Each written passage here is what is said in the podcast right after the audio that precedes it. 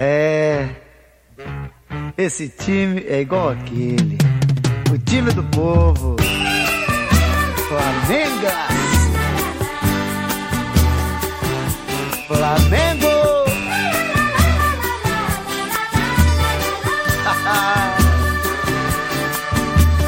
hey, Flamengão. Não bate nessa bola. Salve, salve você que nos ouve. Seja muito bem-vindo, seja muito bem-vinda a mais uma edição aqui do Camaradas Futebol Clube, episódio número 3. É, hoje é o som de Bebeto, né? O som de Bebeto em homenagem aí ao octacampeonato do Flamengo. A, não aquele Bebeto, mas um Bebeto que também é bom. Para falar, o, não sei se vocês viram a, a Bárbara Coelho do Esporte Espetacular. O Esporte Espetacular lançou uma série, né? De uma, uma série essa semana sobre as duplas de ataque do futebol brasileiro. Começou, o primeiro episódio foi sobre Romário e Bebeto. E ela ela, ela falou, postou no Twitter dela uma imagem questionando assim: é, Romário e Bebeto, a maior dupla de ataque do futebol brasileiro, sim ou com certeza? É um bom, boa discussão, pena que existiu Pelé e Garrincha, né? Então, quebra, to, quebra totalmente o que ela fala. Mas, começando aí, eu sou o Matheus Guedes, para quem não conhece, um prazer. Para quem não conhece, seja bem-vindo novamente aí.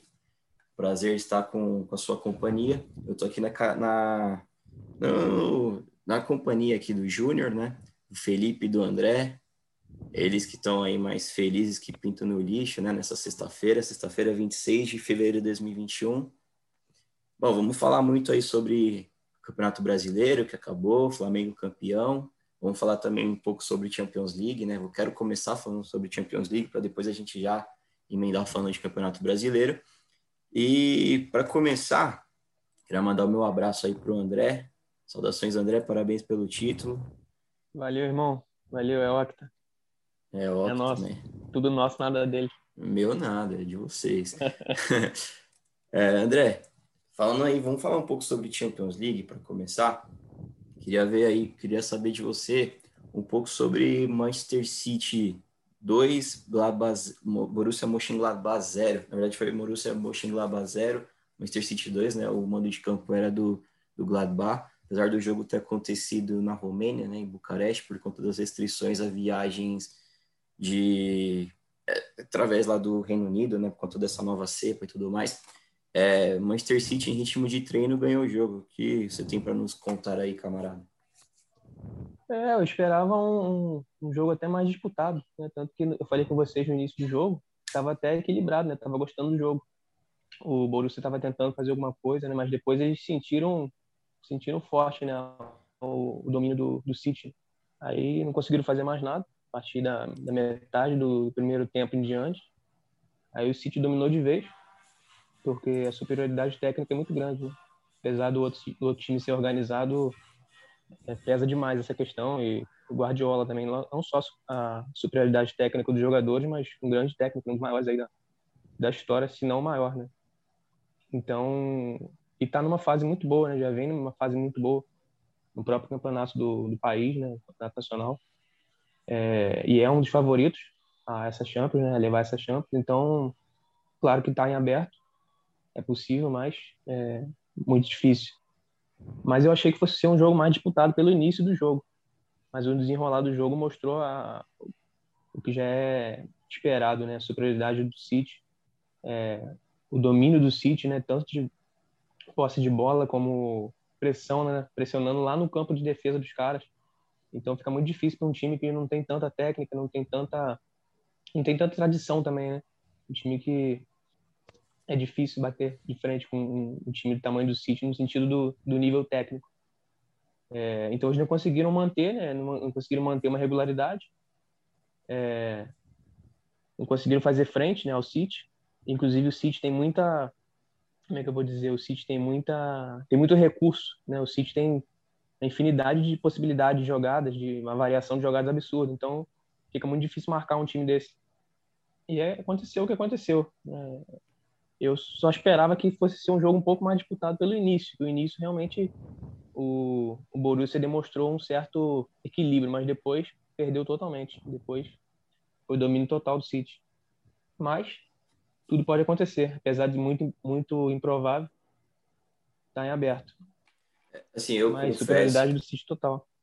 é, eu confesso, assim, o, o Gladbach ele tá numa, tá numa fase meio estranha, né? Já teve melhor na temporada.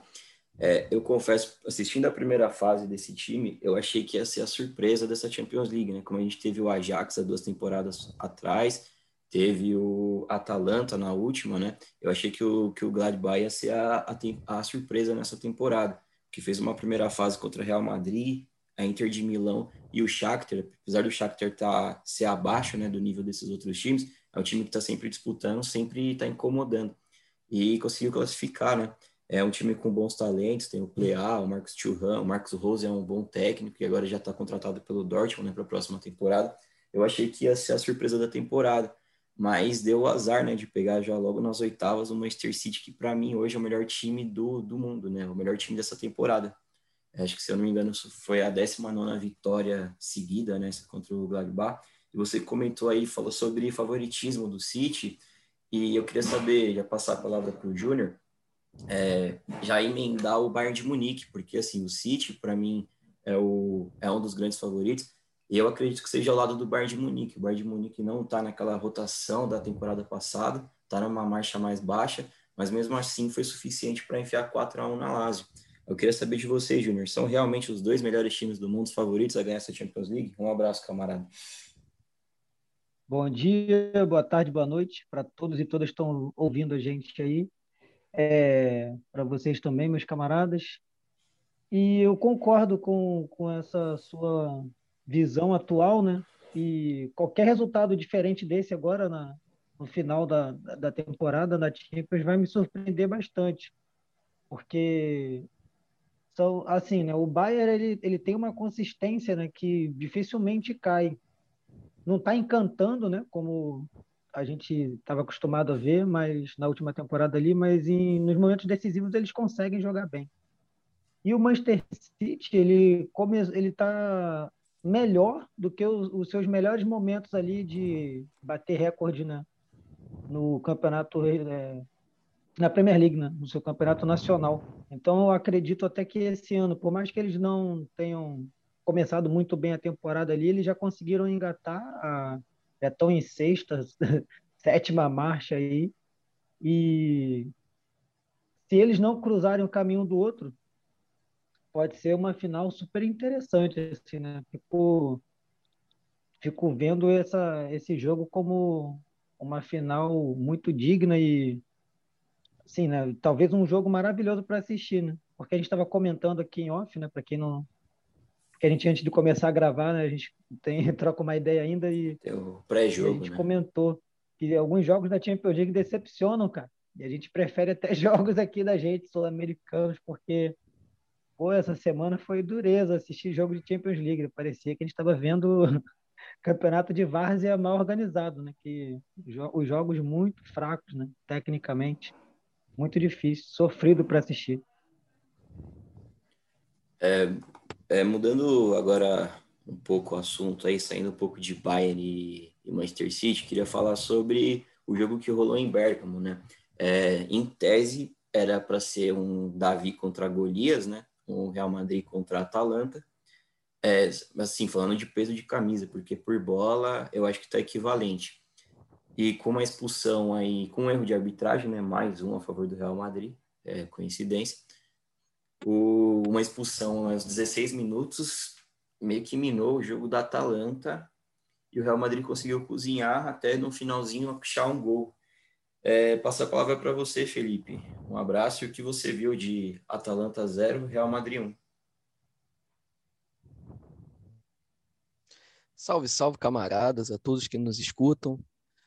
Nosso mestre André, nosso grande líder Júnior, nosso grande timoneiro, tal como o camarada mal na Revolução Chinesa, Matheus.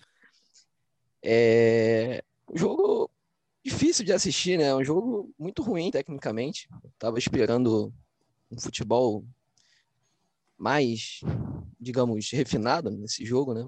A Atalanta vem vivendo um bom momento e, a, e o Real Madrid vem crescendo no espanhol. Né? Tá três pontos do, do Atlético de Madrid na, na La Liga. Então, o que se viu foi um jogo que acabou sendo, digamos assim, decidido pela arbitragem. Né? A gente teve uma expulsão bastante questionável logo no início da partida, como você citou, Matheus, que influenciou no jogo. Né? Então, acho que a equipe do, do Zidane, em vários momentos da temporada, vem demonstrando uma irregularidade muito alta. Então, esperava-se que seria um, um encontro, digamos, mais equilibrado, né? Mas a expulsão acabou minando tudo. Ainda assim, a equipe do Real teve que lutar bastante, né, para abrir o placar, o que ainda deixa uma esperança no jogo de volta, né, pelo placar mínimo de 1 a 0, né? Então eu acho que não está nada resolvido, mas como os camaradas já citaram, uma quarta-feira, digamos, muito abaixo da crítica, né, nos jogos da Champions. E esse foi mais um. Mas o Real saiu em vantagem, mas eu creio que o Atalanta tem, tem condições de reverter no jogo de volta, né? Esperamos que seja um jogo de futebol, digamos, mais apresentável na próxima semana, né? Porque eu acho que pior do que essa semana não fica. É, falando em, em, nível baixo, a gente já tem duas semanas aí que a gente está falando sobre Atlético de Madrid e Chelsea, né? Vocês estavam num hype absurdo para esse jogo e ele foi bem abaixo do que estava sendo esperado. É, ainda, Felipe, você como é o maior simeonista aqui desse, desse quarteto, é, queria que você falasse um pouco aí, o Atlético, mais uma vez, um excesso de cautela, né? Tal qual a temporada passada teve um excesso de cautela contra o Leipzig, foi surpreendido. É, você acha que, é, agora é em dois jogos, né? Na temporada passada foi um só. Você acha que dá para reverter ainda? Dá para esperar uma é, mais poder de fogo desse Atlético que vem agora numa. Tava numa, numa boa fase né, na temporada e agora começou a cair justo nesse momento que começa a funilar o Campeonato Espanhol e a Champions League. Pois é, pois é. A equipe do, do Atlético, em dado momento, chegou a abrir 10 pontos de vantagem para o segundo colocado na La Liga, né? Mas agora vem numa, uma oscilação bastante preocupante para os planos da, da equipe do nosso glorioso Diego Simeone. Né? É um jogo horrível, simplesmente horrível. Acho que foi o pior jogo dessa primeira leva das oitavas de final, né? Jogo realmente horripilante gente até brincava aqui antes do início, né, que em dado momento do jogo o Simeone meteu até um 6-4-0 lá na, na, formação tática do time, né? Mas sinceramente eu não sei, porque isso vem sendo a tônica um pouco do Atlético de Madrid, né, na, na, na Champions. O Atlético, o, o Simeone tem essa proposta, né, de, de anular o primeiro jogo, de não tomar gol e tentar partir para o jogo com, com condições de, de, passar de fase, né? Então, não sei até qual ponto foi estratégia mesmo do, do técnico argentino ou circunstâncias do jogo, né? Porque um jogo assim meio bizarro, né? Um gol de bicicleta do Giroud não é uma coisa que se vê todos os dias, né? Se vê pouco, né? Eu até, até brinquei, acho que foi com o Júnior no privado, né? Que o Giroud é meio Leandro Damião, né? Aquele jogador meio folclórico que pode tanto meter um golaço como protagonizar alguma jogada bizonha. Mas é, eu, eu esperava muito mais do jogo e do Atlético em si, né? O Atlético vinha dando sinais nessa temporada que mudaria um pouco a proposta de jogo, né? O...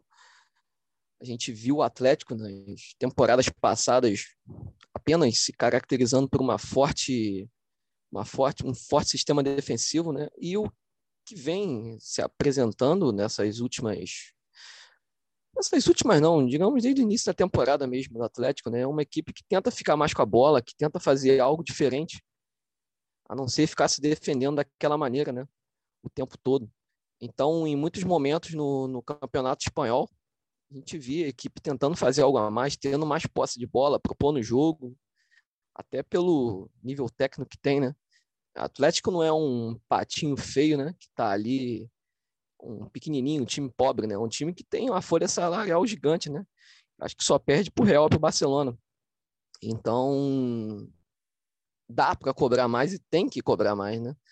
Então, acaba que chegar desses momentos assim, o, o Simeone não, não consegue fazer o time jogar de outra maneira, né?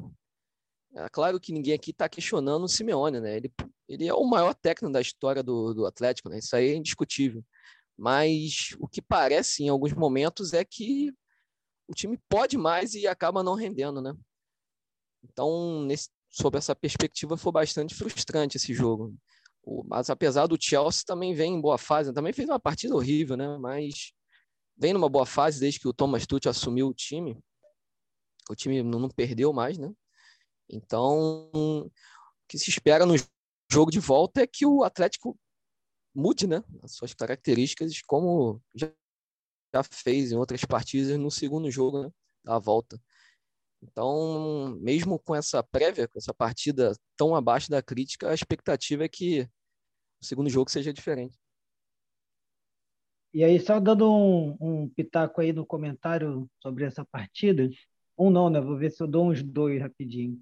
É, o Giroud, né, que o Felipe comentou, muito engraçado, cara. O cara conseguiu jogar na França de 2018 e, e ser praticamente nulo, cara, de um time que tinha um ataque super poderoso com o Mbappé ali voando. O cara conseguiu ser praticamente nada, né? Parece que só para completar os 11, tinha tudo para fazer vários vários gols ali, né? É, Mbappé e Griezmann, né? Voando. Isso, isso. Pô, Griezmann estava no seu melhor momento, bem lembrado. Tinha até esquecido dele, mas é, os melhores momentos dos dois, assim, né? E o Mbappé só crescendo e o cara consegue passar batido. E contrapartida é o que o Felipe falou. Do nada o cara mete um gol escorpião, faz um gol de bicicleta, tem sempre um golaço na cartola. É, é muito, muito engraçado, né? E outra coisa que eu queria comentar, né? Vocês devem reparar isso também, com certeza que tem como é sorteio, né? A gente nunca sabe, mas tem, tem uns sorteios que encaixam os confrontos que você já sabe que vai ser jogo chato desde o início. E Chelsea e Atlético de Madrid, pelos estilos é, que eles vêm mantendo nos últimos anos, cara, você já imagina que o jogo vai ser meio que amarrado.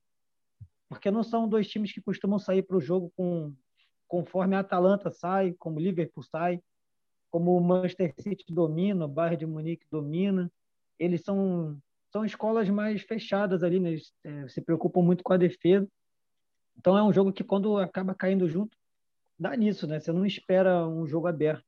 E outras outros confrontos você já, já tem uma expectativa mais alta, né?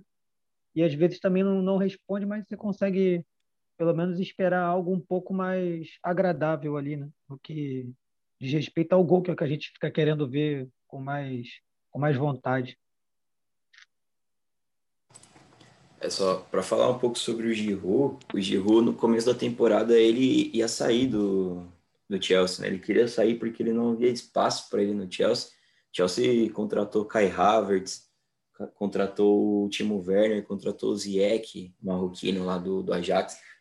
E ele já era praticamente uma carta fora do. Ele estava fora dos planos do, do Gerrard, né? Já desde a temporada passada o Gerrard não contava muito com ele, mas ele sempre está ali a para prestar serviços, né?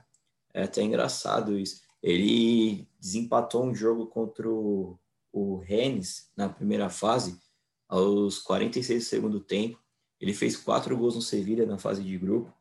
Agora ele faz um gol de bicicleta. É um cara que está sempre ali na, na iminência de sair, mas quando aperta para o Chelsea, ele está lá para resolver. É, é, um caso curioso, Oliver Giroud. É, vamos, vamos passar agora para. Chega de Champions League, né? Chega, vamos falar do que realmente importa nessa semana, que foi o Campeonato Brasileiro. Mas antes eu queria dar uma passadinha, só dar uns destaques na, Europa League. A Europa League que, a, que agora vai para as oitavas de final, né? Aí um dos destaques aqui, Tottenham e Arsenal classificaram. O Arsenal com as calças na mão, né? Contra o Jorge Jesus de, contra o Benfica de Jorge Jesus, que vem decepcionando nessa temporada. O Napoli é uma grande decepção também, foi eliminado para o Granada. Então a gente vai ter bastante camisa pesada. O Milan passou, o Manchester United passou, a Roma passou. E um dos destaques que eu queria dar é para o Rangers. O Rangers que faliu, né? Foi para a quarta divisão nessa última década, subiu, agora está no comando do Steven Gerrard, aquele lendário jogador do Liverpool. e tá numa tá numa uma sequência incrível, né? O Rangers está classificado, o Rangers ele hoje tá 18 pontos na frente do Celtic na, na tabela do Campeonato Escocês. O Celtic, se eu não me engano, vem de oito títulos seguidos. Aqui ainda tem um playoff né, no Campeonato Escocês, eu não sei bem, sei bem explicar como funciona. Mas eu queria destacar o Rangers, que é uma grata surpresa. Mas agora vamos falar de brasileiro, porque o Flamengo foi octacampeão num jogo cardíaco, né? Até meio, meio simbólico dizer que todo mundo falava sobre esse equilíbrio do Campeonato Brasileiro, né? Era muito falado que ninguém queria ganhar e Inter e Flamengo não ganharam na última rodada, né? Foi uma última rodada quase que igual a jogo de basquete, né? Aquele jogo que acaba o tempo, mas o jogo não acabou ainda. É, o Flamengo ficou ali no celular esperando o jogo do Inter acabar, mas no fim das contas, Flamengo é campeão brasileiro. André, me conta aí, cara, como que, que foi a noite para esse coração flamenguista aí? Pô, cara, complicado. Engraçado que de dia, né? Cheguei a comentar com o Felipe, pô, será que o Flamengo vai fazer isso com a gente de novo? Vai ser mais um jogo sofrido? Eu falei, não é possível. E foi uma coisa que a gente não, nem no nosso pior pesadelo a gente poderia imaginar que fosse ser um jogo tão tão difícil, né? Um jogo tão tenso. Acho que, o, inclusive, o jogo mais tenso do Flamengo que eu já assisti na minha vida, acho que foi esse. Acho que nunca vi nada igual. De, de no último minuto, o, o, jogador do Inter feito aquele gol, né? Aí anularam o gol do cara, o juiz deu mais um minuto e ainda teve um chute pro gol que a bola passou a um, um palmo da trave. Então, é, ali complicadíssimo, né? Ali muita gente acho que deve ter dado deve ter passado mal naquela, naquela situação ali em várias outras, né? Porque durante o jogo todo, toda hora saía uma bolinha na, na, na televisão, indicando que saía gol. É quase um mini infarto em cada bolinha daquela. Então, o jogo foi inteiro tenso, né? E o Flamengo cometendo vários erros, dando vários moles. É, e como você falou, né? Os dois times perderam. Isso demonstra um pouco como foi o próprio campeonato. É um campeonato totalmente oscilante. E que, na minha visão, já tinha até falado isso aqui uma vez, que o, Flamengo não merecia ganhar esse campeonato. Mas, na verdade, ele, eu, eu repensei isso que eu falei. Não é que ele não merecia. Ele, pelo que aconteceu, ele acabou merecendo por ter sido o menos pior ou que fez o básico mais certo, digamos assim. Tanto que ganhou é, um jogo só a mais que o Inter, né? Então, não é que o Flamengo jogou muito, teve um futebol exemplar, como, por exemplo, 2019. Né? Ele fez o básico certo, né? E talvez tenha errado menos que os outros. Então, esse campeonato foi mais isso do que mérito próprio do, do, dos jogadores em campo e tal. Enfim, né, no nível técnico alto, que isso a gente não teve. Nenhum time te, apresentou isso nesse campeonato. Então foi mais um, um, um campeonato assim que ganhou o, o mais instável, talvez. Nem sei se posso falar isso. Aí é com vocês também, quero saber a opinião de vocês também. É, só antes de passar então, a bola aí é... para os camaradas, rapidinho, Júnior, só antes de passar a bola aí para você, é, você falou uma coisa interessante, André, porque assim, a gente vê que foi um campeonato de oscilação, né? Eram campeonatos que Total. tinham curvas ascendentes e descendentes, todo mundo oscilou nesse campeonato. E no fim das contas prevaleceu ali quem acabou o campeonato numa curva subindo, né? Foi o Flamengo. É, o Atlético ficou, não dá para falar que o Atlético foi mal nesse final de campeonato, mas também acabou o campeonato muito cedo para o Atlético o Inter já teve melhor, né? O São Paulo, então, né, não dá nem para comentar sobre a curva ascendente do São Paulo, já passou faz tempo. Mas é isso, né? No campeonato em que todos oscilaram, ganhou o time que estava na curva ascendente no final. Agora, Júnior, desculpa te atrapalhar. Segue aí. Que é isso, é ruim, jamais me atrapalha. É... Eu eu vejo o, o final desse campeonato, né, com assim, né, de um campeonato muito melancólico, na verdade. E e muitos times que, que se apresentaram para disputar ele no início do campeonato, né? De, nenhum deles acabou conseguindo sustentar. E o Flamengo, que não liderou o campeonato em momento nenhum, no final, com uma regularidade de um mês e meio, que não conseguiu ter durante o campeonato inteiro, mas conseguiu se manter ali, né? No, no bolo do, dos quatro primeiros durante praticamente o campeonato todo. Aí deu, quando conseguiu ter essa regularidade, acabou contando com os tropeços dos outros times, né? E, e acabou vencendo por um ponto. Ô, Júnior, é... Pode falar. Vou interromper só um dado para acrescentar na sua fala. O Flamengo ficou duas rodadas como líder desse campeonato. Inter ficou 14. E o São Paulo, São Paulo chegou a abrir mais, né? sete né? pontos na, na liderança. Só para acrescentar nisso que você acabou de falar. Sim, o, o que o São Paulo fez, eu teve um momento que eu pensei, cara, se ninguém pegar Covid no São Paulo, eles vão fazer o que o Flamengo 2019 fez, vai ser abrir muito ponto e ninguém vai alcançar. Mas eu não sei se pesou, né, depois essa seca de títulos de 12 anos que eles 12 não, desde 2012, desculpa, que eles não ganham nada. É, porque no final eles começaram a cair e nem, e nem teve surto, né? Eles não tiveram surto de Covid. Foi mais um, um desempenho que caiu mesmo, talvez por poucas peças para poder trocar, mas o, o fato é que eles caíram. E o Inter, que com a Abel, né? Para mim foi uma surpresa até positiva, porque o estilo de jogo não é um estilo que me agrada, mas foi um estilo que funcionou. É, muitos times que jogam dessa maneira no mundo durante a pandemia conseguiram ter sucesso o que não estava sendo uma tônica no, no, nos últimos anos, mas talvez por conta de diversos fatores, até mesmo da doença que a gente ainda não entende, a ciência ainda não descobriu é, como isso age no corpo das pessoas, talvez isso tenha alguma influência, né? Vai saber, saberemos disso só no futuro, mas fato é que os times reativos conseguem ter bons desempenhos nesse período.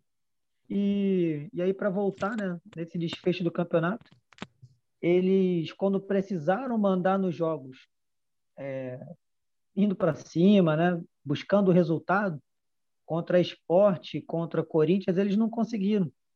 Não tinham. É, não, tem, não era um time com muitas jogadas né, para conseguir emplacar as vitórias.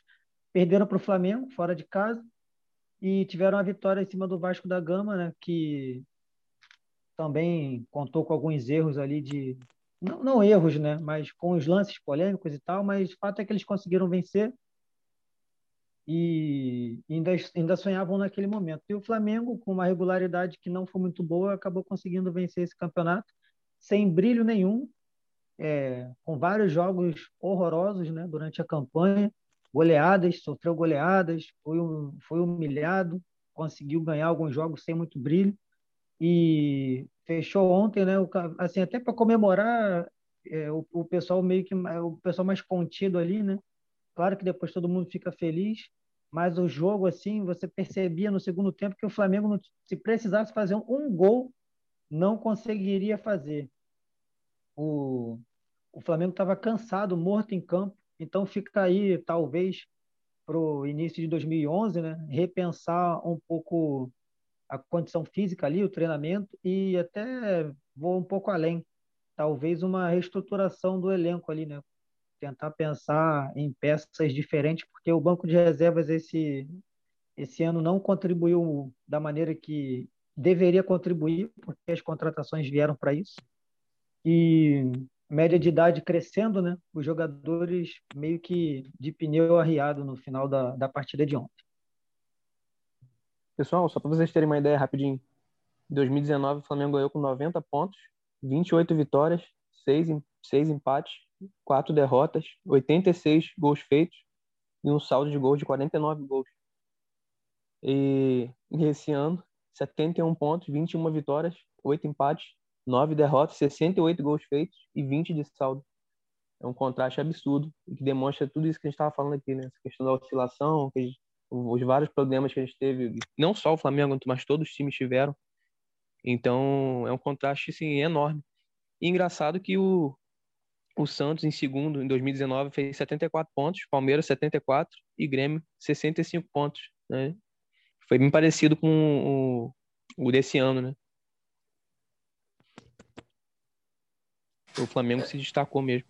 É só uma. O Júnior falou uma coisa, destacar uma coisa no no final do, no final do jogo, né, dos é, São Paulo e Flamengo, teve uma hora que parecia ali que o Flamengo já meio que, tipo, pô, acaba o jogo aí, a gente já aceitou a derrota, vamos assistir o jogo do Inter, porque não tinha mais força, né, era bola alçada na área de São Paulo e não, não tinha reação ali, né, parecia que não ia dar em nada.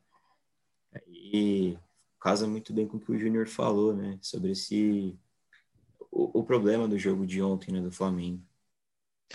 Pois é. Eu até tinha é, colocado lá no Facebook, né? Fiz um texto, estava relembrando sobre os títulos do Flamengo, né? E a gente tem em 78 um gol salvador do Rondinelli, aos 40 e pouco do segundo tempo, né? Que deu, deu início àquela era de ouro, né? Dos anos 80. A gente teve 80, o primeiro campeonato brasileiro do clube, um gol no já no final, o gol do Nunes, né? 3 a 2 contra o Atlético Mineiro. A gente teve em 81 e 82 na Libertadores e no, na decisão do Brasileiro de 82, respectivamente. Uma decisão forçada no terceiro jogo, né? Por conta da, dos dois primeiros jogos, ainda sem um campeão. Teve em 87, que o, as semifinais e, a, e, as finais foram decididas com gols no final, né? O gol do Renato Gaúcho contra o Atlético Mineiro e o gol do Bebeto, né? Contra o Inter na final. Em 2009 também, aquele gol já no segundo tempo do Ronaldo Angelim. Isso para não falar do Gabigol, né, na Libertadores de 2019. Então é uma coisa que está no DNA do rubro-negro mesmo, mas nem nos piores pesadelos a gente poderia imaginar o que aconteceu ontem. É algo que beira requinte de crueldade, de depender do último jogo, da última bola, teve um gol anulado, depois ainda teve o último lance, realmente foi incrível. Acho que também nunca vivi isso como no futebol, acompanhando o Flamengo tantos anos. Mas é aquilo, né? O Guardiola costuma dizer que essas, esses últimos oito jogos do, em ligas né, são o sprint final, e eu acho que o Flamengo, dos times que oscilou, foi o que menos oscilou nessa, nessa reta final. Né? Dos oito jogos finais, o Flamengo ganhou cinco, empatou um e perdeu dois. Né? Então foi mais do que suficiente para o clube conquistar seu oitavo campeonato brasileiro, né? Porque acaba sendo um recorde, né? Se a gente levar em conta o desde 71, quando passou a denominar como campeonato nacional de clubes, né? Mas eu acho que prevaleceu a força do elenco, né? Acho que o time tecnicamente é superior aos, aos demais concorrentes e fez prevalecer a sua força, né? Em diversos momentos do campeonato foi no, no, tudo ou nada, então prevaleceu muito a técnica do, dos jogadores né, para decidir os jogos, essa capacidade de decisão. Eu acho que esses dois últimos jogos do Flamengo expressam isso. Contra o Inter, uma partida, digamos, até épica, né, jogadores bem aguerridos, tentando fazer a virada, né? apesar de ter saído atrás no placar, né, que daria liderança para o clube. E no último jogo, agora contra o São Paulo, um jogo absolutamente constrangedor. Uma atuação muito fraca do Flamengo, muito bizarra em até alguns momentos, né? Acho que deveria ser proibido o Rogério Ceni pisar no, no Morumbi para jogar contra o São Paulo, né? E o Hugo também do Flamengo, né? Que parece que tem uma coisa com o estádio que, que é bizarro. Mas apesar disso, eu acho que foi valer. Todo mundo apontava o Flamengo como favorito no início do campeonato e de fato é, é a equipe que tem reúne maiores talentos no seu elenco. Então é algo previsível, né? Um campeonato atípico, né? sem torcida, o que acaba pesando bastante. Então, que foi decidido por clubes que menos oscilou, que menos oscilou no campeonato, né? apesar de todos oscilaram, mas dos, dos tantos que oscilaram, o Flamengo acabou oscilando menos, né? E fez prevalecer a, a força do, do seu plantel. Ah, só, é, só, só, só, um, só um parêntese também, Júnior, de você falar, eu acho impressionante que uhum. o Flamengo entrou no, no, último jogo com uma passividade que precisa ser colocada em reflexão né, pela torcida. Eu acho que apesar do elenco ser muito qualificado, tem que pensar em dar uma, uma renovada no elenco, né? Tem jogadores que já têm uma certa idade e em alguns momentos fica óbvio que o time morre fisicamente, né? Assim como foi com o Internacional Corinthians, né? no segundo tempo, os jogadores estavam extenuados, mas no Flamengo isso é, acaba sendo mais evidente. Então, para o ano que vem, a próxima temporada, né? eu sempre confundo, acho que tem que pensar assim, em algumas peças novas para tentar dar uma, um gás novo. Né? E, e é, é, é, muito engraçado que em certo momento do jogo parecia que os jogadores do Flamengo eles estavam mais confiantes no, no Corinthians segurar o Inter do que eles ganharem a partida. Né? Impressionante viu uma passividade dentro do campo assim que assustador. Acho que o título acaba ofuscando isso, né? acabou ofuscando um pouco essa péssima atuação que o, que o Flamengo deixou, mas o que vale é o título, né? O que tá lá é o título, e foi merecido. Deixa eu só dar um pitaco no que você falou aí da oscilação, aí me, me ocorreu aqui um pensamento, que os dois times que oscilaram menos, né, é, foram de fato Inter e, e Flamengo. E, é, e mesmo o Flamengo muito mal nesse, nesse último jogo, né, nessa passividade que você comentou aí, em alguns momentos o, o, o, Flamengo tem, teve, né, e e tem no seu elenco os jogadores que o Inter não tem para fazer a decisão no final. Então, o que o Gabigol jogou nas últimas partidas antes da, da partida contra o São Paulo, cara, foi uma enormidade, né? O cara meteu gol em todos os jogos e, e isso foi, assim, deu assistência, né? Vibrou, é, o cara traz o time com ele. O Inter não teve esses jogadores, porque os dois melhores jogadores do time são meio-campistas, né? Que é o Patrick e o Edenilson. Os caras jogam demais e, e eles não têm o, um, o, atacante ali, né? Um, um fazedor de gols. É, até se o Guerreiro voltar, não é esse cara.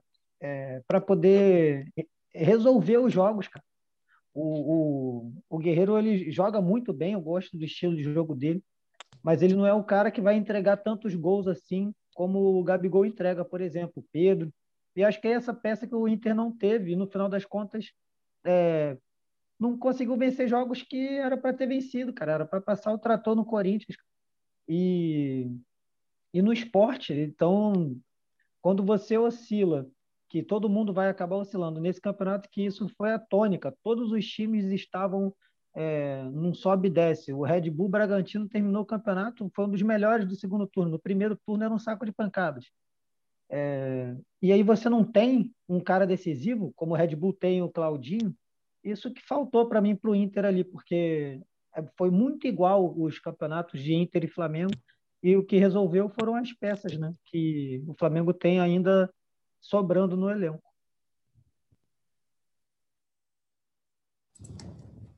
É, o Júnior comentou uma coisa interessante, né? Que o Inter agora fica o lamento, fica contando aonde perdeu o campeonato, né? Fica contando ponto e essa derrota para o esporte no finalzinho faz é, é, a que mais dói, vamos dizer assim, porque é a que está mais fresca na memória. Mas o Inter, por exemplo, o Inter perdeu pro perdeu pro perdeu, empatou na verdade com o Curitiba em casa, acho que no começo do segundo turno ou no finalzinho do primeiro. Então foram dois pontos perdidos que podia estar na frente do, São, do na frente do Flamengo, né? Podia ter acabado na frente do Flamengo. É o próprio Flamengo, se eu tava fiz um levantamento agora, vamos supor que o Flamengo tivesse perdido o campeonato ontem, o Flamengo foi derrotado pelo São Paulo. O São Paulo fez 11 jogos em 2021. O São Paulo ganhou dois. O segundo foi contra o Flamengo. O Atlético Mineiro eu acho que é o time que mais pode lamentar essas perdas de ponto. O Atlético Mineiro é, foi um dos times que perderam para o Botafogo. Foram cinco vitórias do Botafogo no campeonato. Uma foi contra o Atlético Mineiro. O Atlético Mineiro empatou com o Sport em casa. É, o Vasco fez 12 jogos em 2021 e ganhou três. Um deles foi contra o Atlético Mineiro. Então, tá, tá fresco na memória do Colorado né, esse, esse jogo contra o Sport, mas dá para ir caçando lá quantos pontos foram perdidos. Queria, queria passar a palavra para o André aí, perguntar sobre o Rogério Ceni, porque assim, o Rogério Ceni foi o campeão, né? É até meio irônico para o São Paulo do Rogério Ceni levando o título dentro do Morumbi, né? Um título que teve tão perto de São Paulo, é, anos aí na fila, e viu o maior ídolo ganhar o título dentro do próprio estádio. É, o Rogério Ceni foi o, o, bola de prata, né? O melhor técnico aí pela eleito pela ESPN. Mas queria saber, o Rogério já é tudo isso mesmo? Ele é o cara capaz de levar o Flamengo a, a, a, sim, o Flamengo vive a, a, talvez o segundo segundo melhor plantel da sua história, né? Acho que não é melhor que, que aquele time dos anos 80 que viveu seu auge em 81, mas pegando o resto da história do Flamengo, talvez ele seja o, o segundo maior plantel do Flamengo. E o Flamengo tem que aproveitar enquanto esses caras ainda estão em condições de jogar bola e ganhar o máximo de títulos possíveis. Já ganhou tudo que podia ganhar, mas tem que continuar empilhando troféus. É, você acha que nessa temporada o Rogério é capaz de levar o Flamengo à maior quantidade de troféus possíveis? Ou, ou não. Talvez ele não tenha essa, esse, esse peso ainda, né?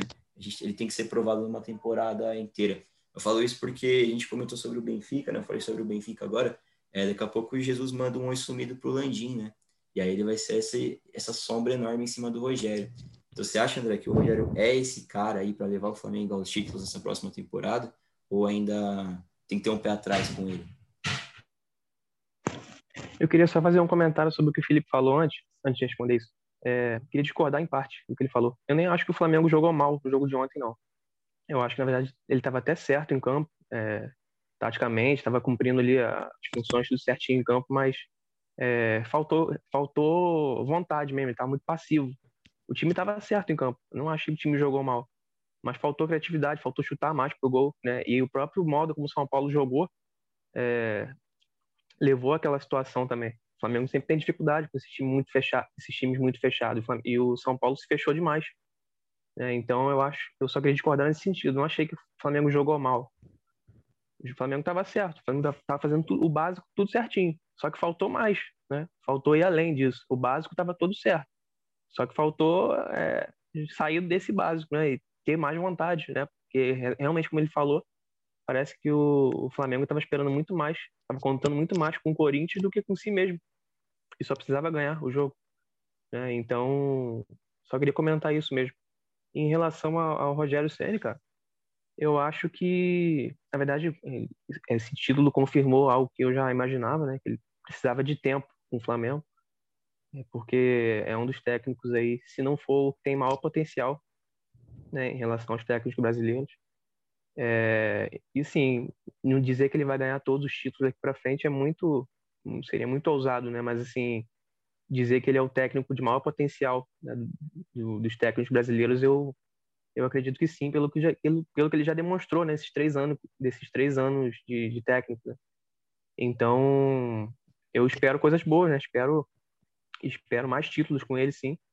Mas, assim, dizer que ele, ele vai ganhar tudo, que vai ser algo extraordinário, até mesmo como o Jesus foi, eu acho um pouco demais. Mas, com certeza, eu acredito no trabalho dele, porque é um cara que tem uma visão é, muito diferenciada, uma visão muito avançada, né? Porque que a gente tem aqui, comparado ao que a gente tem aqui.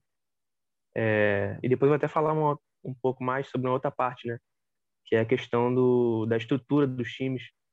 Queria falar também sobre isso, mas numa outra oportunidade. É, mas ele é um cara que pensa futebol de uma forma holística, ele pensa futebol como um todo, né? não só nas quatro, dentro das quatro linhas. Então, eu acho, que, eu acho que isso faz uma diferença muito grande, principalmente quando a gente tem no Brasil times que ainda estão muito ultrapassados, ainda estão muito parados no tempo, digamos assim. Então eu, eu considero sim uma, uma, uma boa aposta. Está tá se confirmando né, como uma boa aposta de técnico. Então tem muito potencial sim para até para fazer história no Flamengo. Eu queria dar uma palavrinha aí sobre o Rogério. Se o Felipe quiser falar também, pode até falar na minha frente. Mas o assim, né? Eu fui a, a galera aqui aqui no nosso podcast a gente tem a gente tem um, um pensamento muito parecido em relação a ele mas eu tive é, muitos debates né em outros em outras plataformas assim com, com pessoas conhecidas que eram contrárias né e algumas ainda ainda estão contrárias ao, à permanência do Rogério quando ele chegou a galera meio que duvidando por conta dessas questões que o, eu boto, eu, eu falo muito que a culpa dessas teorias é, ganharem tanta força são do, dos jornalistas, né, esportivos, da, da, da crônica esportiva. É, ah, o Rogério ainda não tem tamanho para dirigir o Flamengo e tudo mais. É, em alguns momentos esse tipo de, de situação até, até pode ser real, mas o Rogério é um cara muito é, assim muito com muita garra, né? O cara que quer a vitória a qualquer momento. Ele gosta de, gosta de vencer. E ele venceu muito na carreira como jogador. E quando ele teve tempo para trabalhar no Fortaleza, ele também venceu. Assim, o Fortaleza ganhou os títulos que jamais pensou em vencer. É, a história enorme que o Fortaleza já tem, a sua história, a sua grandeza lá no, no, no Nordeste, né? E, e conseguiu se, se transportar para um, pro, pro, pro, pro macro, né? Pro nacional, de uma maneira muito totalmente diferente, né? De, de antes. Conseguiu jogar Sul-Americana pela primeira vez e se eles conseguirem tocar um projeto lá com algum outro treinador também que esteja assim, né? Numa carreira promissora, eu acho que eles têm grandes é, frutos a colher, porque o que o Rogério implementou lá com a comissão técnica e o presidente foi, foi bem interessante. E, e para dirigir um gigante do, do Brasil como o Flamengo, ele, ele precisaria né, de, de pelo menos assim que fosse creditado a ele um pouco mais de confiança e fosse dado tempo, sem tanta pressão, coisa que não acontece né, nos times aqui no Brasil, porque todo mundo acha que são, são 12 grandes, de história temos até mais, só que ninguém para para pensar que às vezes esses times não estão correspondendo em campo, ou mesmo no que o André estava falando sobre estrutura. Então, atualmente, a gente não tem 12 grandes. A gente tem uma, algumas, é, algumas equipes, sim, que conseguem fazer jus à sua história e outras que estão em decadência. A gente vê o Vasco e o Botafogo caindo aí. É, mais uma vez, Cruzeiro está na Série B, não conseguiu subir. Então, só aí já cai para nove, né? Fora os que não conseguem chegar. Tirando isso, você dá um, um pouco de tempo para o Rogério trabalhar, ele é, teve algumas deficiências do time em campo, mas você percebe que ele faz as tentativas. E a pessoa que não, não gosta de pesquisar ou de estudar o futebol, ela, ela critica. Mas se você para e analisa friamente, e, e eu tenho tentado fazer isso cada vez mais para poder aprender e tentar entender a cabeça desses treinadores que, que pensam de maneira mais ousada, é, você percebe que o cara está tentando. Quando ele bota o Arão para a zaga, não é porque o cara quer inventar, é porque ele sabe que vai ter uma saída de bola melhor. Então ele tenta reforçar o sistema defensivo para não levar tantos gols é, de uma outra jogada, porque o cara está jogando fora de posição, mas ele melhora a saída de bola. E aí, quando você melhora a saída de bola, você deixa de ser atacado, porque você não perde a bola é, logo de cara, como acontecia antes com o Natan, com o Léo Pereira, que não estavam conseguindo sair direito. É, teve um jogo que ele colocou o Everton Ribeiro contra, foi, contra o, o, Inter, né? Acho que foi contra o Inter ou contra o Corinthians. Isso, o Everton contra o Ribeiro foi jogar na lateral, contra o Inter. Foi e aí eu tinha eu acho que eu até conversei com alguém aqui, não sei, não lembro com quem foi, se foi com vocês, se foi com outra pessoa, que eu falei, cara, em algum momento ele vai tirar o Isla e vai botar o Pedro no ataque e vai botar alguém do meio para para jogar na lateral. E eu pensava que era o Diego, mas ele botou o Everton, porque o Everton já foi lateral no início da carreira no Corinthians. Só que ele inverteu o pé. Aí é perigoso, é perigoso, mas só que o cara tá fazendo algo que ele, ele treinou, ele pensou. Então, eu prefiro dar a chance para um cara desse continuar treinando o meu time ou, ou, qualquer outro time. Por isso que eu acreditava muito no Fernando Diniz também, porque eu prefiro um jogo assim, de alguém que está tentando buscar a vitória, do que ver um jogo amarrado, esperando é, para contra-atacar. Tem torcida que aceita isso, algumas torcidas não aceitam times que só contra-atacam. Então, acho que dá para ele continuar. Espero que ele continue aí no Flamengo para a gente ver uma tentativa de melhora para o ano, né? E, e aí, se vai vencer ou não, a gente tem que esperar, mas tem muitas chances de vitória, porque o, o, o time ainda é bom, precisa melhorar algumas peças também, como a gente está comentando aqui. É, e não vejo muitos outros treinadores no Brasil, de nacionalidade brasileira, para fazer isso. O Rogério, para mim, é o principal também. E não acho que é o momento de trazer ninguém de fora, porque teria que ser alguém muito é, não identificado, que não tem como, mas alguém que tivesse sintonia, que assistisse o campeonato. E não sei se, se tem alguém com esse perfil agora na Europa, não deve ter, querendo vir para cá, e talvez aqui na América do Sul. Mas para pegar o Flamengo assim, teria que ser alguém do tamanho do Galhardo, né? um cara dessa, desse, desse tamanho que não viria para cá. Né? O Galhardo já está mirando a Europa, por exemplo. É, assim, de início de conversa, só para deixar claro, eu sou totalmente favorável à manutenção do, do Rogério no comando do Flamengo. Acho que esse papo dele sair passa muito pelo que o, o Mauro César né, fala bastante sobre isso, né, sobre a Flá Mimimi, que é a torcida do Flamengo em redes sociais, que é chata de pra caralho. É uma coisa assim que beira o constrangedor, né? Eles vivem numa um mundo aleatório, né, que o Flamengo tem que viver em função do Jorge Jesus. Então, clube, para o clube, para todas as prioridades do clube, vamos viver em função das escolhas do português. O que ele quer fazer agora? Ele quer voltar? Não quer? Então, para eles, a temporada do Flamengo tem que ser pautada por isso. Né? É uma coisa que é patética, né? Mas, enfim, eu acho, apesar disso, eu creio que as críticas ao trabalho do Rogério, do Rogério são, são pertinentes. Em alguns momentos ele fez escolhas equivocadas, algumas contradições, uma coisa ficou meio uma incógnita no ar, né? Em contrapartida, eu vou muito na linha do que o Júnior falou. Eu creio que esses treinadores, esse perfil mais arrojado, que pensam fora da, da caixa, estão em falta no futebol brasileiro. Né? O Rogério é um talvez o maior expoente dessa, dessa leva. Né?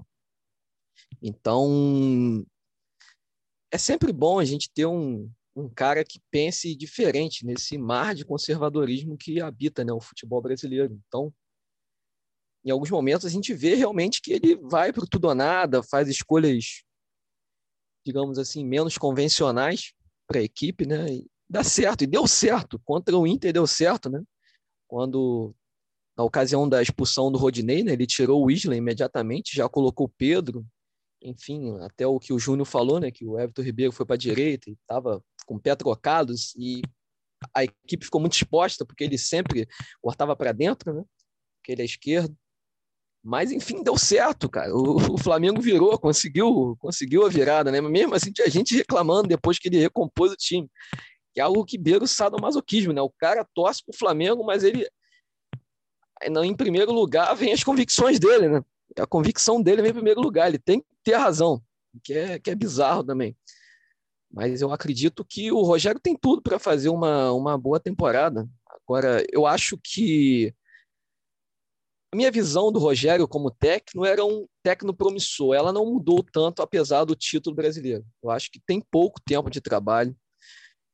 Acho que não dá para ter uma análise assim, digamos, seja o veredito né, sobre, sobre ele ainda. Eu acho que ele tem muito a evoluir ainda. Eu creio que vá evoluir, mas que precisa realmente de tempo para poder desenvolver o trabalho. Né? A gente vai ter uma espécie de. Não dá nem para chamar de mini temporada, né? uns 15 dias, 20 dias de folga. Né? Mas eu acho que com o tempo ele vá desenvolver o trabalho dele da, da melhor maneira. Né? Mas espero que a torcida tenha um pouco mais de paciência, né? que você viver. É que é difícil, né? Você viver em função do que foi em 2019 o Flamengo tem que se libertar disso. Né? Eu acho que o título é um, um pouco um passo à frente em relação a isso. Né? Então tem tudo para o trabalho evoluir né? na próxima temporada.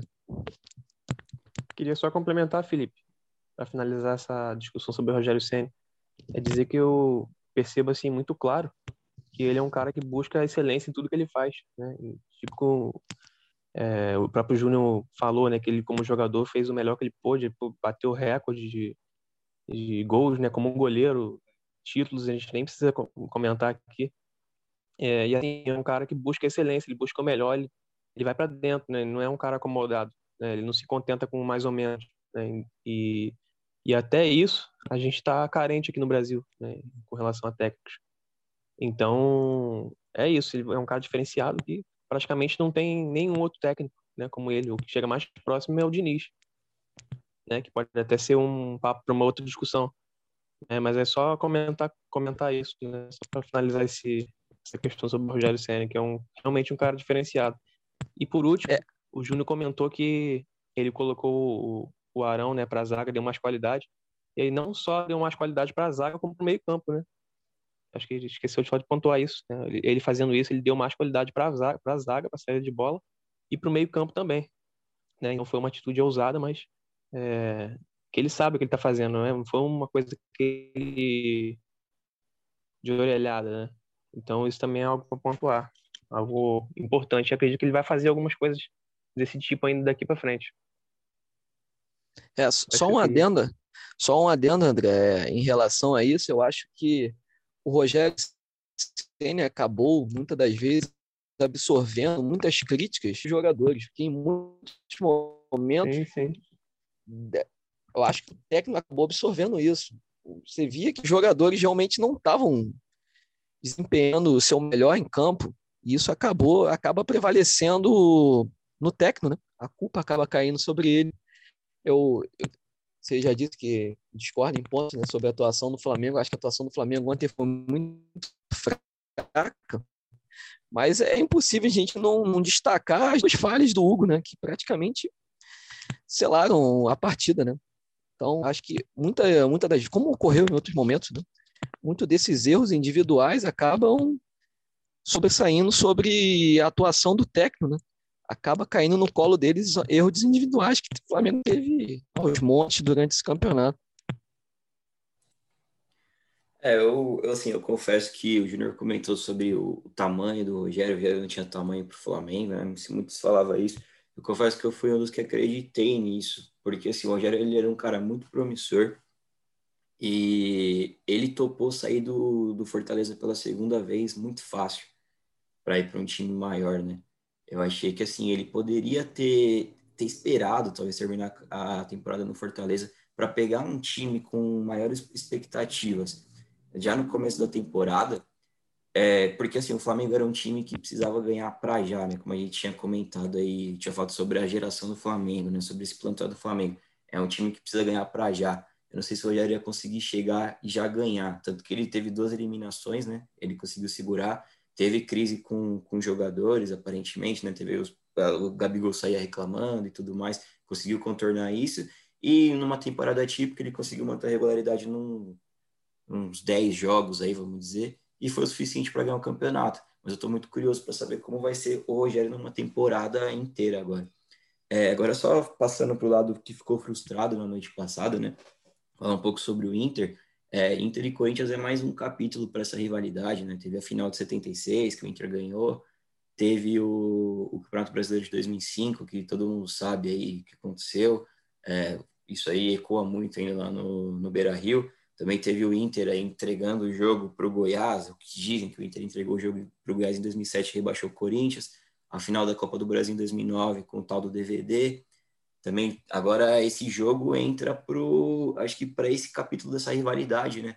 Porque assim, foi o Inter que perdeu de uma maneira muito agônica. O Inter teve três gols anulados, teve duas bolas na trave, teve um pênalti que foi marcado e voltou, e um dos gols foi ali já nos acréscimos, né? Tem aquela imagem que a gente compartilhou hoje, que é muito icônica, do, do Bandeira levantando a bandeira com o Edenilson já tirando a camisa ali, tipo...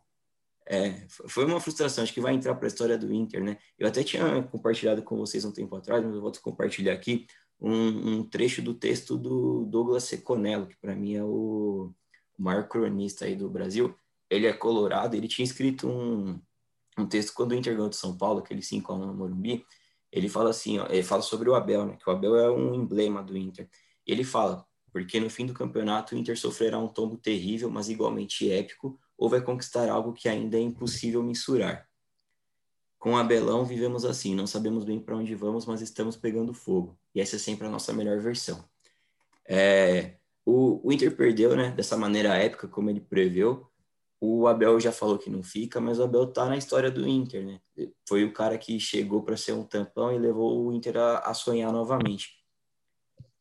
E é, só que eu queria saber, por mais que a frustração esteja muito forte ainda no Beira-Rio, se com agora a saída do Abel, com esse time que manteve aí, vai manter uma base, né?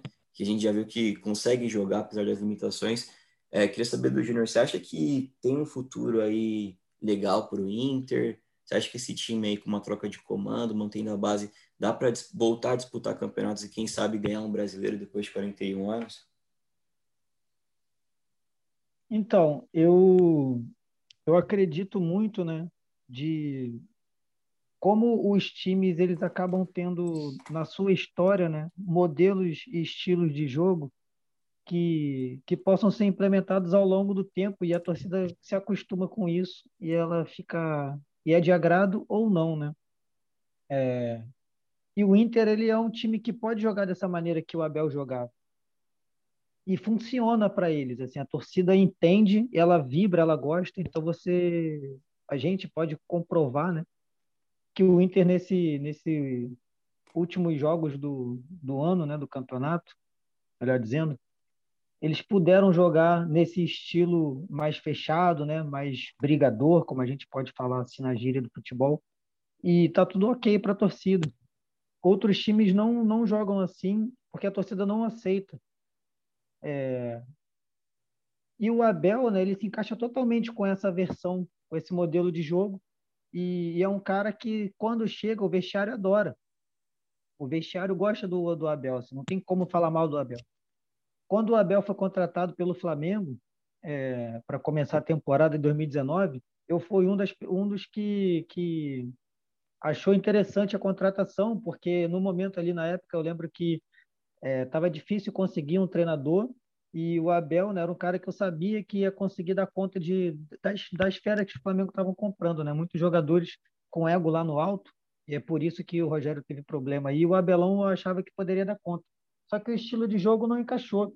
Mas foi um cara que conseguiu é, levar ainda né, o time para um, um pouco para para vencer o estadual, né, para se classificar na Libertadores. Então, quando ele chega no Inter, ele leva esse espírito.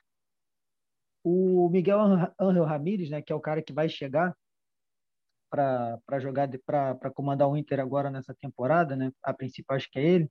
É um cara com estilo um pouco diferente e que usava a altitude lá no Equador a seu favor. Eu quero ver esse cara se provando aqui no Brasil, né? Acredito que, que ele tem um estilo bem diferente, mas que também é um estilo agradável. O, o Inter tem boas peças. Eu acho até que o Inter teria uma sorte melhor no campeonato se ele tivesse ainda com o Bosquilha e, e o Guerreiro podendo jogar. Imagina o Guerreiro jogando e o Yuri Alberto é, podendo né, entrar de vez em quando para jogar ali, para fazer os gols que ele começou a fazer o, o Inter estaria muito mais tranquilo nesse momento, ao meu ver. E mesmo mudando radicalmente o estilo de jogo ao longo do campeonato, o Inter ainda conseguiu se manter na luta pelo título. Por isso que eu acho que a torcida do Inter pode ficar até um pouco mais tranquila, né, quanto ao que vai acontecer com eles no campeonato, porque a, a, o que se vê no horizonte, né, para mim é muito positivo, com esses jogadores voltando de contusão é, o Inter sempre vende um ou outro jogador para conseguir manter as contas equilibradas, né? Vamos ver se eles vão fazer isso agora. Se não perder nenhum jogador muito pontual, eu acho que eles conseguem brigar para se manter bem ali na Libertadores, né, no próximo campeonato. Não depende muito da condição física da galera esse ano. Eu não sei se o Inter disputa o título do Brasileiro esse ano, não. Eu preciso ainda esperar um pouco para ver como que vai ser a, a, a reação física desses jogadores, porque a temporada está emendando uma na outra, né? Então, é, vai, vai contar muito no final do ano quem conseguir ter mais pernas ali, né? Eu acho que vai ser isso. Tirando esses fatores físicos, né? Eu não sei se o plantel do Inter é, chega numa temporada um pouco mais, entre aspas, né? Normal, com a galera em, em condições físicas é, 100% ali, né? Não sei se esse elenco chega, mas para competições de mata-mata, acho super possível o Inter beliscar alguma coisa aí, uma Copa do Brasil, um, uma vaga na Libertadores ali para disputar título também. Acho bem, bem possível. No pique, no pique que a gente está tá meio estourado já com o tempo, só falar agora sobre um pouco a parte de baixo da tabela. Já estava definido desde a rodada passada, né, que Botafogo, Curitiba e Goiás tinham caído. O Goiás queimou minha língua porque o Goiás salvar e não salvou. E o Vasco foi só questão matemática, né? Mas já todo mundo sabia. O Vasco tinha que fazer 7 a, 13 a 0, né? Na verdade, no, no Goiás, na última rodada. Eu fiz um levantamento aqui, a maior goleada do campeonato foi 5 a 0 Corinthians no Fluminense. Então era quase que. Era quase não, era impossível, né? Tanto que não, não foi possível o Vasco ter ganho. Faltou 10 gols ainda pro Vasco. É, mas queria saber de vocês, porque assim, agora é com com a confirmação dos rebaixados, a gente tem agora talvez a maior Série B de todos os tempos, né? Que vai ser uma Série B que conta com cinco campeões brasileiros. Cruzeiro, Guarani já estavam lá, caiu Botafogo, Curitiba e Vasco. É, em contrapartida, aí desses cinco ainda que caíram, a gente tem três times que fazem parte dos tal dos 12 grandes que o Júnior comentou, né? Que é o Cruzeiro, o Vasco e o Botafogo. Em contrapartida, a gente tem na Série B dois clubes empresa, na Série A, na verdade, dois clubes empresa agora em 2021, que é o Bragantino, né, que já estava, que agora é uma franquia da Red Bull, e o Cuiabá, que é um clube empresa. É, queria saber de você, André, você acha que agora já era esse negócio de camisa e tradição, que manda é organização financeira? Então, eu queria falar exatamente sobre isso. É, dizer que a camisa já era, a tradição já era, é um pouco complicado, mas assim, que já é uma realidade essa questão de, do, do clube ser cada vez mais visto como uma empresa, não só visto, né, mas na prática também como uma empresa, isso aí é, é uma realidade, né? E, e o próprio esse próprio troca-troca, né, da Série A para a Série B já demonstra um pouco isso. Então, um time que não consegue financiar minimamente ali o seu o seu seu futebol, né? Ele vai ficando para trás, né? Então, a questão do próprio Vasco, Botafogo, Curitiba, né? Times que estão endividados, né? O Vasco até tem uma capacidade maior, né, de de conseguir recursos, mas a questão do Vasco é interna, né, que é o maior problema.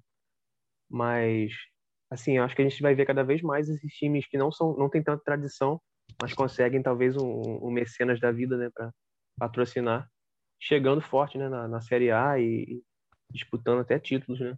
Porque é uma tendência, né? E não é de agora, já vem já vem já vem ocorrendo essa tendência há algum tempo. Então, é, é algo que a gente essa é algo que é indiscutível, né? Essa essa tendência.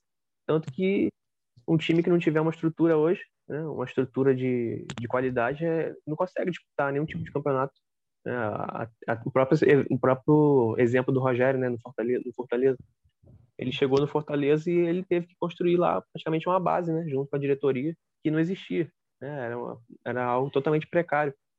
Então, um time hoje que não tem uma questão, um grupo de marketing, por exemplo, é, uma, um grupo para lidar com as questões médicas, né, um grupo é, avaliadores físicos, avaliadores de desempenho, assim, é uma, é uma coisa muito grande, né, uma estrutura muito grande que não existia no passado, né.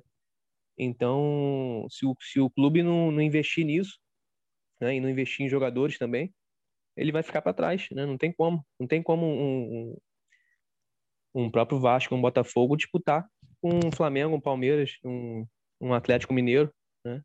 E esses times menores também, né, que não tem tanta arrecadação. Então, cada vez mais o dinheiro vai pautar uh, as posições desses times na, nos, nos, campeonatos, né, e, e, até onde eles vão chegar nos campeonatos, na minha visão. Porque hoje em dia a estrutura conta muito, né? Não é não só o futebol de campo, do campo, mas a estrutura toda que envolve esse futebol é, conta demais e ela vem com dinheiro, né?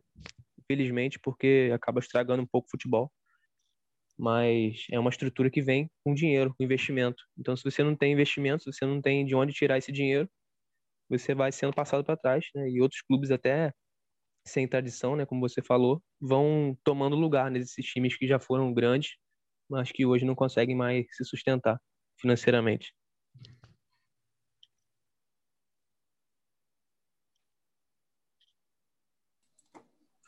É, Felipe, o, o capitalismo prevaleceu no futebol? É, em tempos de, de neoliberalismo, como a gente vive, né?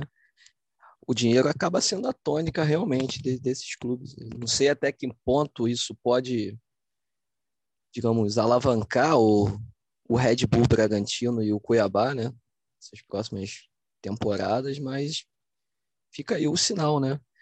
A gente vê, olhando para a Europa, né, o PSG e o City, que são clubes médios historicamente, né?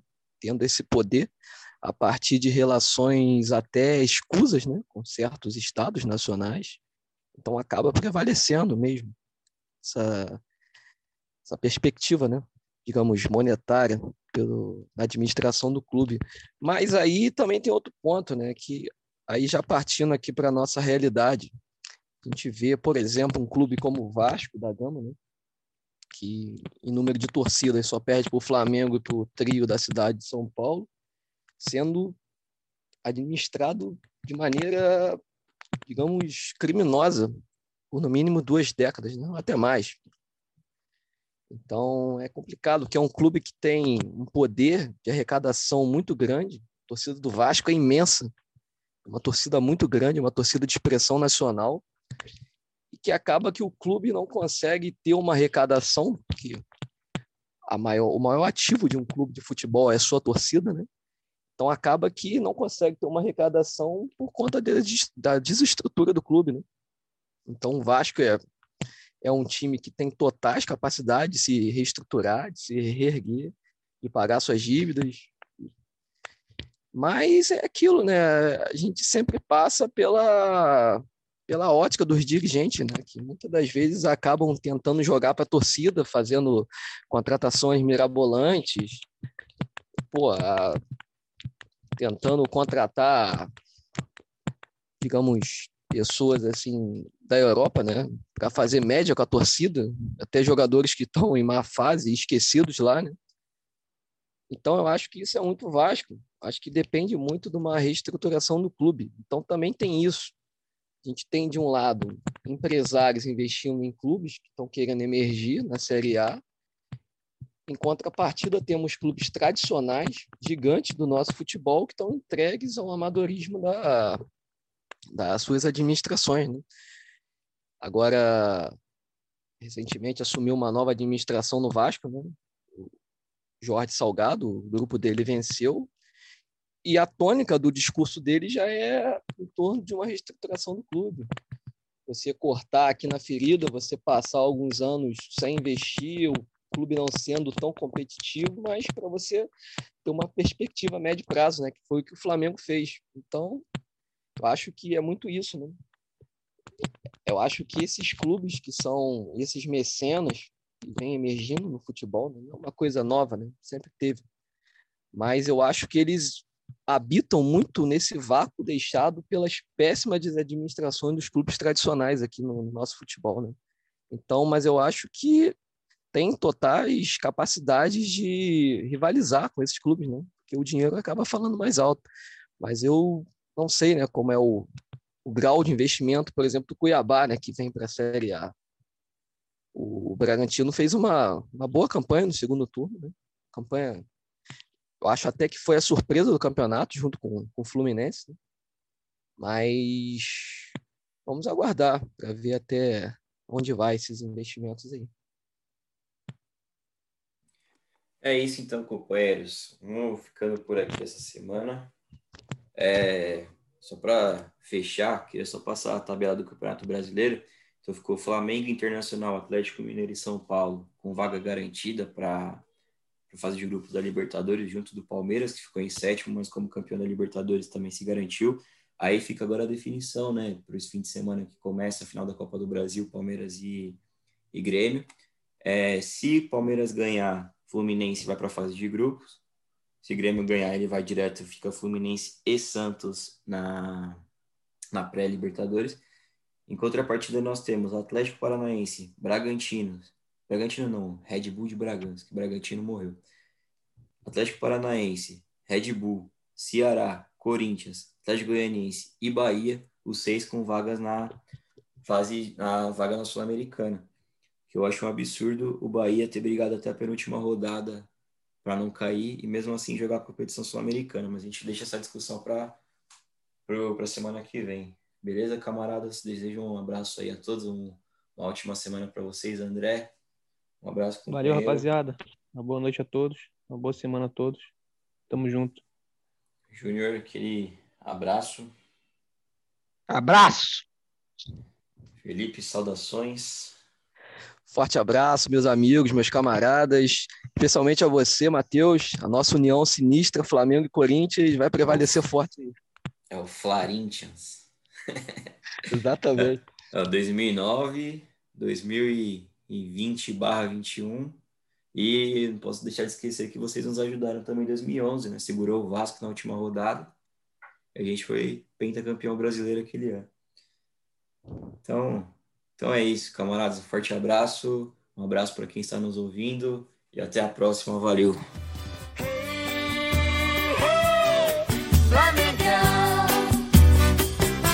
Não bate nessa bola com toca nela com razão. Igual a você, com muita fé e coragem, existe mais um alvinegro do